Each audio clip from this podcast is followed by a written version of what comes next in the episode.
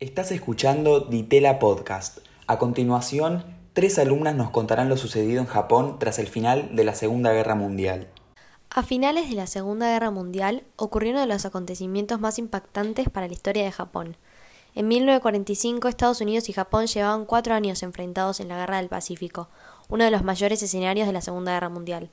El 26 de julio de ese año el presidente de Estados Unidos lanzó un ultimátum contra los japoneses les exigía una rendición incondicional o de lo contrario les esperaba una destrucción rápida y absoluta. El mensaje de Truman no mencionaba el uso de bombas nucleares, sin embargo estos artefactos ya eran plan del arsenal que tenía Estados Unidos listo como parte de su estrategia. El 16 de julio, Estados Unidos había ensayado con éxito la bomba Trinity, la primera arma nuclear que se detonaba en el mundo. La discusión entre los militares no era si la usarían o no, sino de cómo iba a ser la mejor forma para usarla de manera más eficiente, llevando a la rendición de Japón. ¿Cómo fue el caso de Hiroshima? ¿Qué fue lo que pasó? Bueno, Hiroshima era la sede de una base militar que nunca antes había sido bombardeada y por otro lado fue el primer blanco elegido. Fue esta una de las razones principales por la cual las consecuencias ante los efectos generados por la bomba fueron muy evidentes de notar.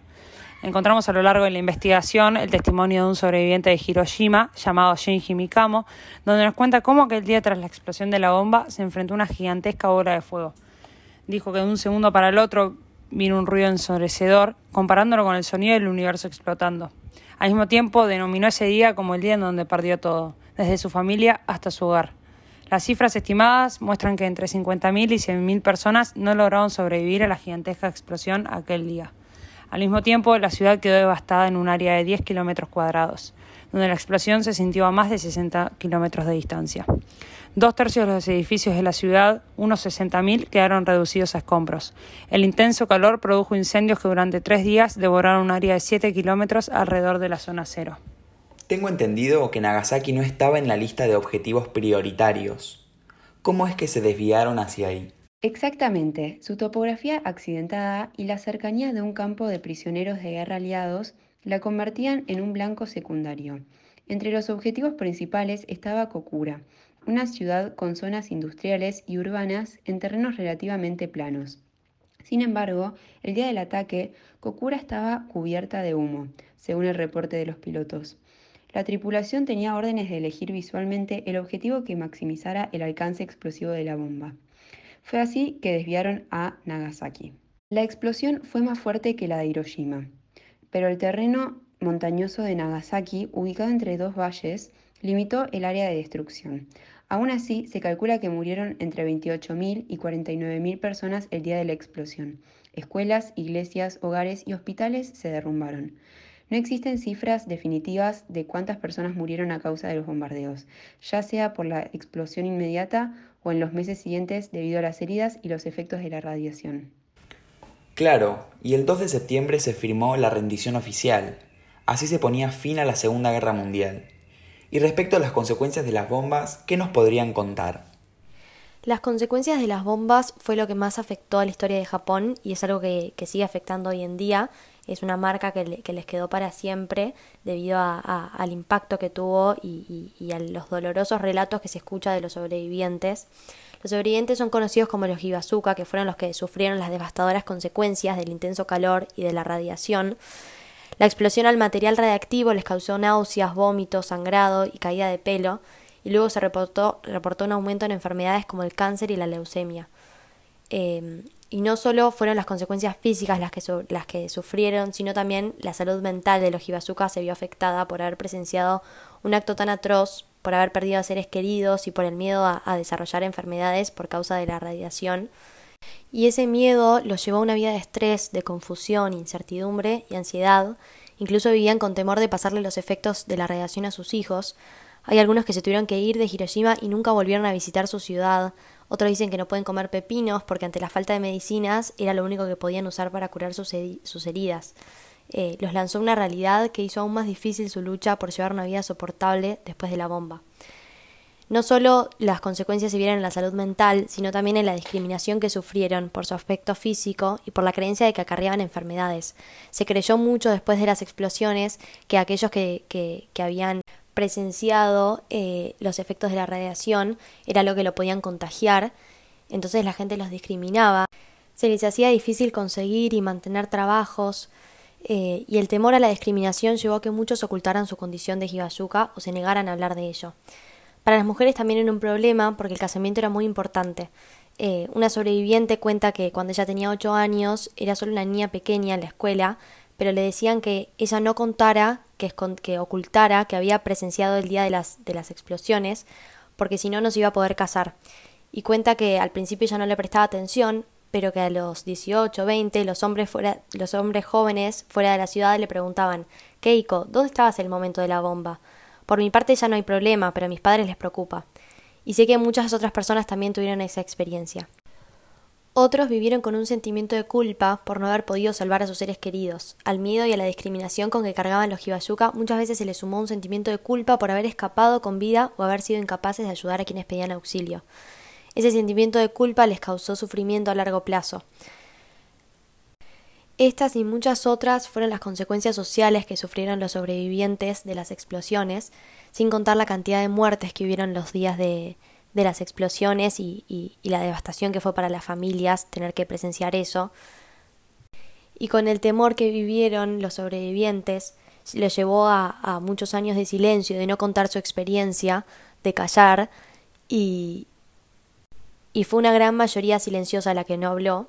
Sin embargo, por suerte hoy en día hay gente que cuenta que se anima a contar su relato y sus experiencias. Pero la devastación que causaron las bombas de Hiroshima y Nagasaki desataron hasta hoy un intenso debate sobre si fue necesario un ataque de tal envergadura sobre la población civil. Siempre que hablamos de la posguerra, pensamos en la división de Alemania o el Plan Marshall llevado a cabo por Estados Unidos ayudando económicamente a muchos países, pero la realidad es que muy pocos conocen lo que le tocó vivir a Japón. Un país que, tras la Segunda Guerra Mundial, se encontraba devastado. La producción había disminuido, los alimentos escaseaban, la desocupación afectaba a millones de personas y la inflación crecía aceleradamente. Sin embargo, en tan solo tres décadas la economía japonesa logró recuperarse y expandirse hasta llegar a ser la segunda potencia económica mundial provocando la admiración del resto de los países que denominaron a este proceso el milagro japonés. Tal cual, así es. Entre 1950 y 1970, los índices de producción manufacturera e industrial se duplicaban cada cinco años. Mientras tanto, en ese mismo periodo, la economía se expandió 55 veces más. Durante la década del 60, la tasa anual de crecimiento económico de Japón fue más o menos 11,1%, superando ampliamente a las potencias económicas occidentales de mayor importancia. Francia, por ejemplo, contaba con una tasa de crecimiento anual de 5,8%, Alemania Occidental con una tasa de 4,8% y Estados Unidos de 4,1%. Se puede notar con claridad una gran diferencia. ¿Puede explicarse este crecimiento económico ultra rápido experimentado por Japón? Algunos señalan que la respuesta debe buscarse en la propia cultura japonesa. Para otros fue más importante el trabajo de los economistas en la elaboración de un programa de reconstrucción económica. Sin embargo, hay dos factores que sirvieron de base para el resurgimiento del capitalismo en Japón.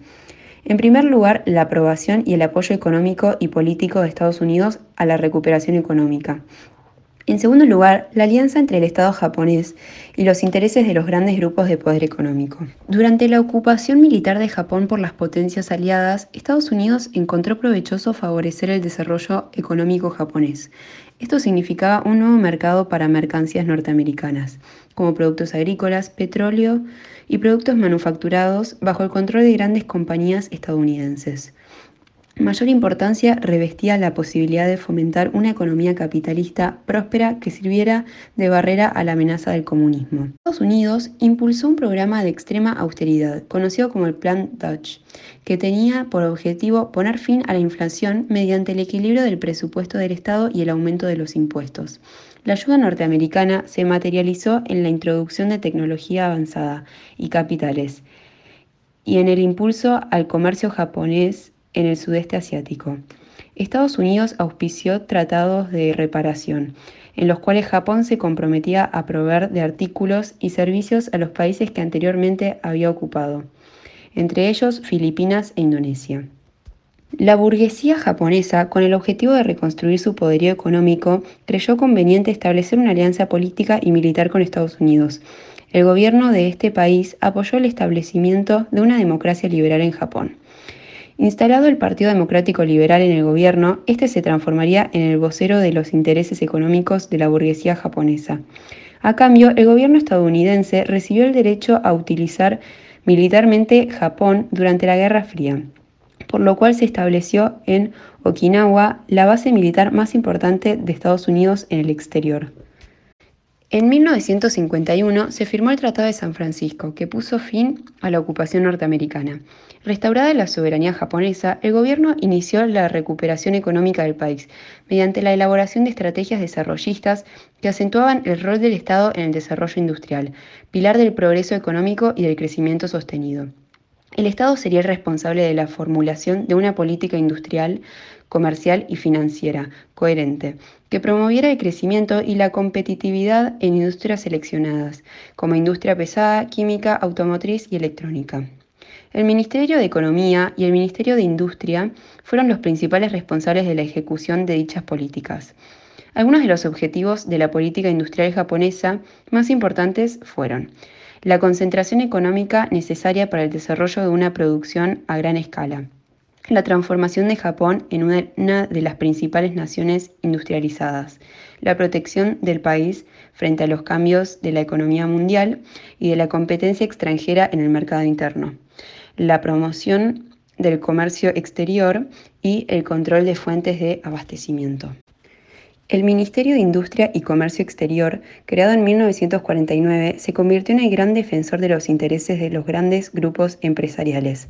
Entre las primeras medidas tomadas por ellos se encuentran la creación en 1951 del Banco de Desarrollo como fuente de fondos a bajo interés para las inversiones industriales, la introducción de reformas fiscales en forma de préstamos para la inversión, el desarrollo de un sistema de divisas que permitiera canalizar las materias primas hacia determinadas compañías y el establecimiento de acuerdos de cooperación técnica con empresas extranjeras. En cuanto al comercio exterior, este experimentó un crecimiento acelerado a partir de 1960. Las exportaciones, compuestas por barcos, cámaras, televisores y automóviles, iban dirigidas a Estados Unidos, Europa Occidental y sudeste de Asia. Entre 1970 y 1985 se produjo un aumento del 800% de las exportaciones y del 500% de las importaciones. El saldo positivo en la balanza comercial japonesa estimuló la salida de capitales, que convirtieron a Japón en uno de los principales países acreedores del mundo.